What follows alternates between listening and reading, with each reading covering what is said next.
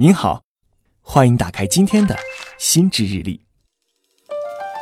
在我们的日常生活中，有很多东西都是可以相互传染的。比如说，身边的人感冒了，那么自己就有可能一不小心受他影响，遭到流感病毒侵害而生病。再比如说，一旦看到别人打哈欠，自己也会无端犯起困来。虽然我们对这些传染已经习以为常，但这些传染似乎并不是一件很好的事情，因为毕竟没有人会喜欢被人传染感冒，甚至好端端的就犯困。像病毒以及困意这种有关联性的传染还算容易理解和接受，可是如果要说压力也会在人与人之间互相传染，你会相信吗？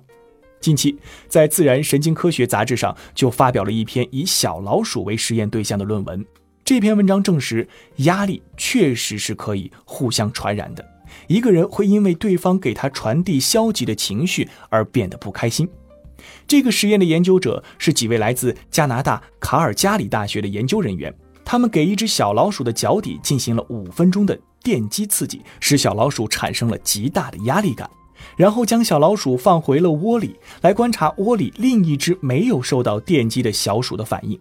研究人员发现。没有受到电击的小老鼠会主动凑过去为这只有压力的小老鼠理毛，或者在它身上嗅来嗅去，就像人们下班或者放学回到家，家人都会过来问问我们这一天过得如何一样。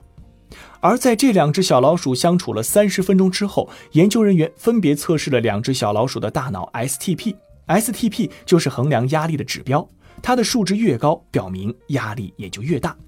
结果发现，原本无忧无虑的小老鼠脑内竟然也出现了 STP，并且它的数值与获得压力的小老鼠的 STP 数值相同。这也就是说，在两只小老鼠之间，压力是会传染的。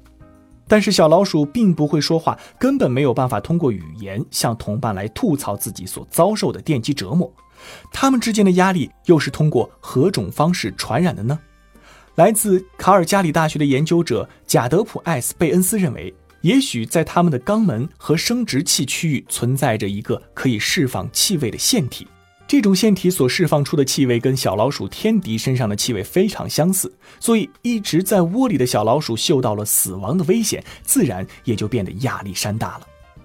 虽然对于动物之间的传染方式还没有准确的定论，但对于人类来说，压力的传染方式就要比它们多很多了。曾经就有研究者发现，除了口头表达之外，人面部的表情以及汗液、泪水中所释放的化学信号，都能够激起他人的同情反应，并产生情绪传染。我们在日常生活中可能都会有这样的体会：很多时候，我们心情原本很不错，但禁不住朋友过来诉苦水，他可能会跟你抱怨家庭的琐碎或者事业上所要面临的压力。对方激动的情绪、掉眼泪时的委屈，所有这些产生出的化学信号，都会将对方的情绪传染给你，而我们心里自然而然的也就催生出了压力感，变得没有之前那么高兴了。所以，我们现在知道了，人与人之间的压力是可以互相传染的。别人的不开心会让你也产生不愉快的情绪。那么，日后如果遇见愁眉苦脸的朋友，我们应该为了避免被传染而选择转身走开吗？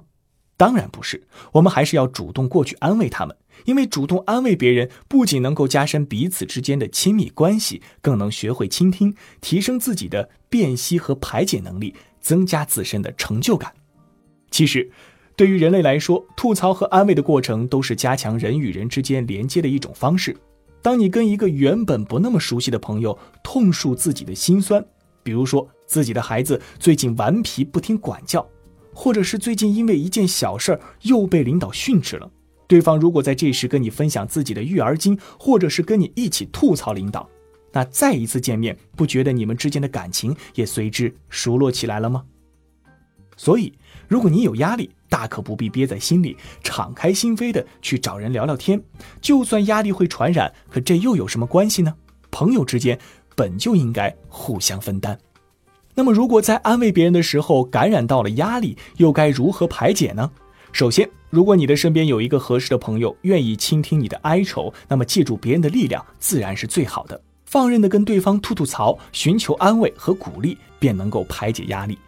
其实，身边如果没有合适的朋友，你可以试着深呼吸，将注意力转移，或者听一些排解郁闷的歌曲。因为音乐会给人带来积极的影响，它可以使人的身体分泌多巴胺，让我们产生快乐的情绪。甚至你还可以我手写我心，把纸张当做倾吐对象，将自己的情绪用笔写下来，这些都能起到宣泄压力的作用。以上就是今天和你分享的内容。美好的一天从学会分担开始。我是玉林，欢迎给我留言。